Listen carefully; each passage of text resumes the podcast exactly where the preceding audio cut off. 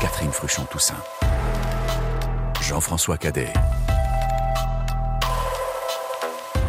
Une musique inquiétante pour annoncer notre nouveau rendez-vous dans VMDN, le Café Polar.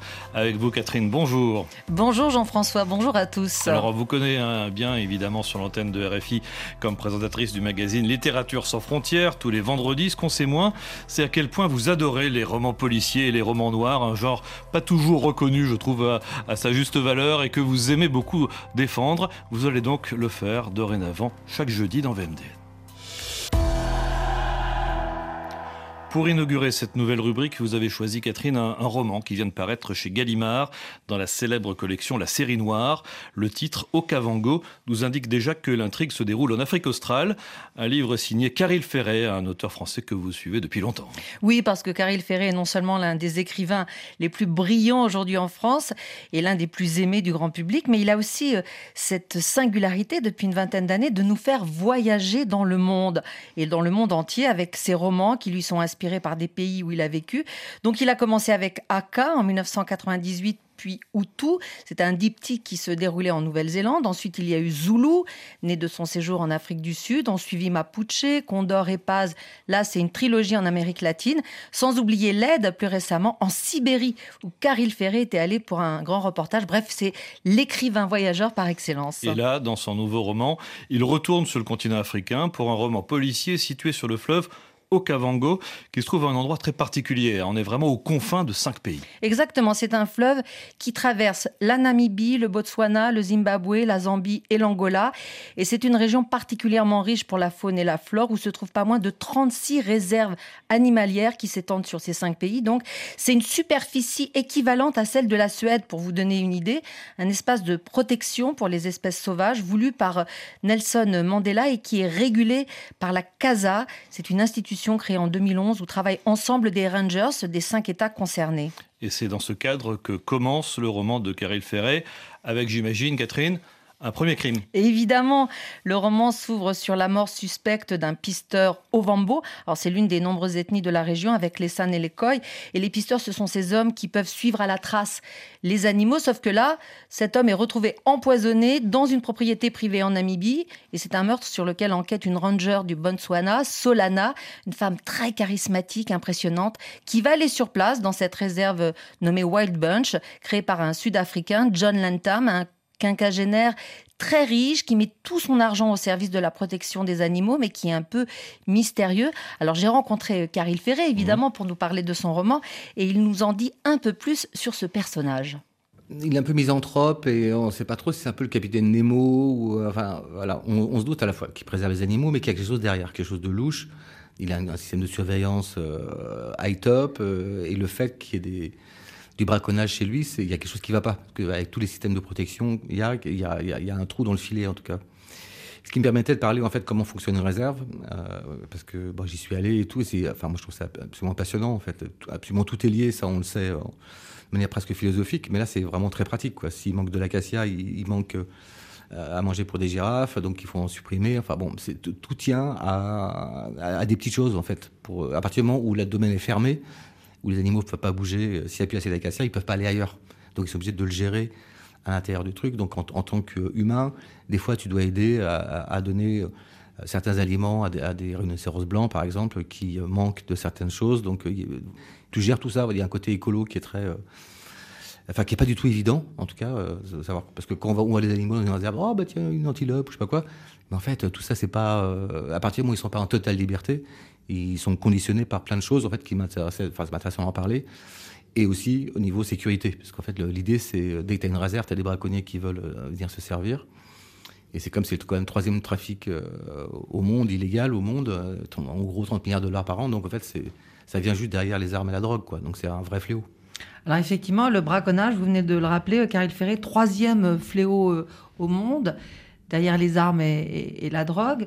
Et est-ce que cette région en particulier est, plus visée que, d'autres régions? Est-ce qu'il y a une vraie alarme? Bah, Malheureusement, ça a été braconné tellement partout que... Euh, en fait, les braconniers, ils, ils, se concentrent là où il y a le plus de bêtes. Alors aujourd'hui, comme il y a une grande protection en Afrique australe, notamment des rhinocéros, enfin, de tout ce qui coûte le plus cher, du coup, ils viennent euh, vraiment se servir euh, surtout là Mais c'est aussi parce que surtout, ils, ont tous zigouillé ailleurs.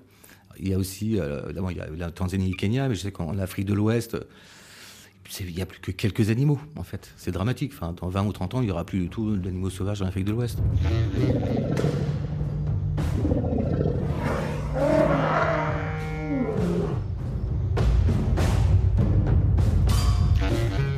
Entendu, euh, Catherine, Caril Ferret euh, tire un peu le signal d'alarme dans son roman sur la disparition des espèces euh, sauvages en Afrique australe. Oui, avec le braconnage, qui vise donc en particulier les éléphants pour leur défense en ivoire, mais aussi les rhinocéros.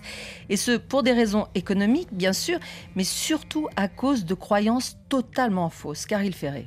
Et parce que bon, l'humain a, toujours besoin de croire en quelque chose, alors c'est en Dieu ou en la couronne des rhinocéros pour être moins puissant. Évidemment, donc ça, c'est la médecine chinoise qui prétend ça, mais on sait très bien que c'est faux. la corne de rhinocéros, c'est de la kératine, hein, c'est de l'ongle. Donc si vous rongez les ongles, vous n'allez pas avoir euh, une puissance sexuelle euh, démesurée. Ça serait Ça serait, oui. Mais par contre, la corne de rhinocéros, ah ben ça, il y a des gens qui croient. Hein. Et évidemment, parce qu'elle est érectile. Hein. Si la corne de rhinocéros était tordue, personne n'en voudrait. Ça touche aussi euh, à la virilité soi-disant des hommes, donc, au virilisme, parce qu'en fait tout ça c'est encore des histoires de, mecs. Les braconniers, les, clients, tout ça, c'est pas pour les femmes. Hein.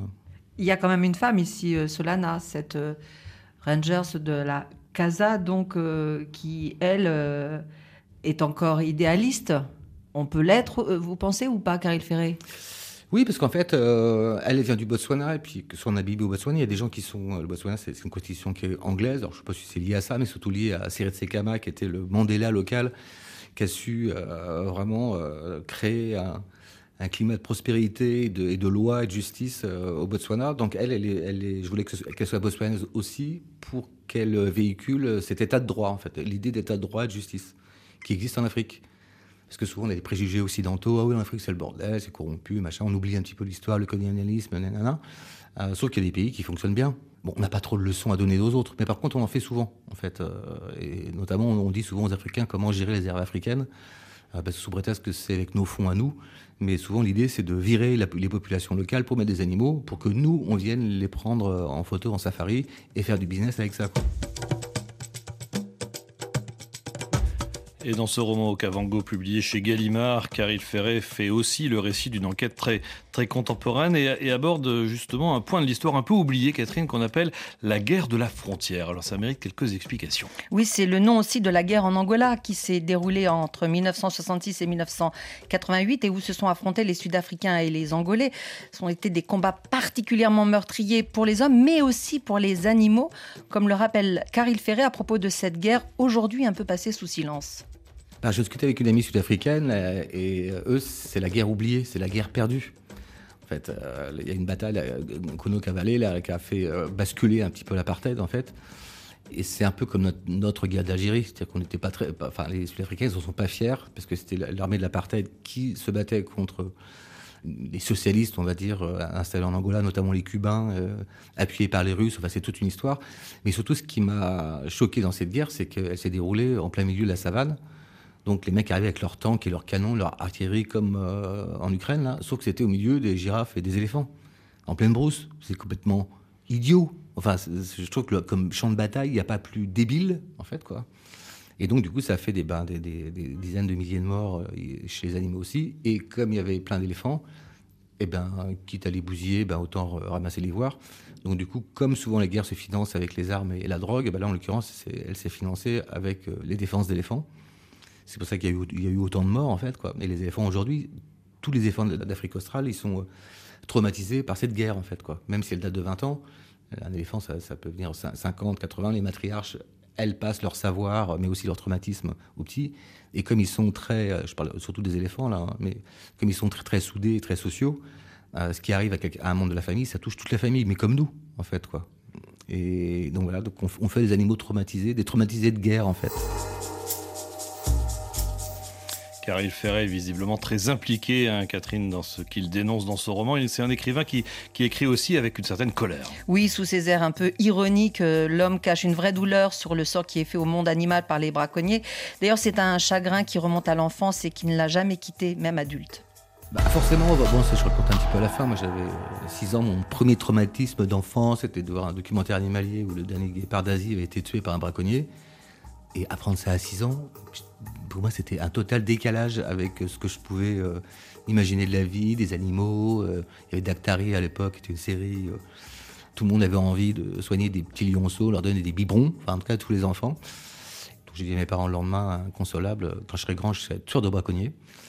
Et j'ai pas bougé du tout de cette position, en fait. Alors, je suis contre la peine de mort, mais ces gens-là, en fait, là, vu l'état de la planète, qui dégage. Franchement, j'ai pas beaucoup de commisération parce qu'en fait, c'est pas c'est pas les, pisteurs, eux, bah, ils sont victimes du système, quoi. Mais toute la branche, c'est des mafias en fait. Hein. C'est ni plus ni moins que des mafias. C'est des, des, mercenaires de guerre qui ont été en Tchétchénie ou, autres qui viennent buter euh, du rhino.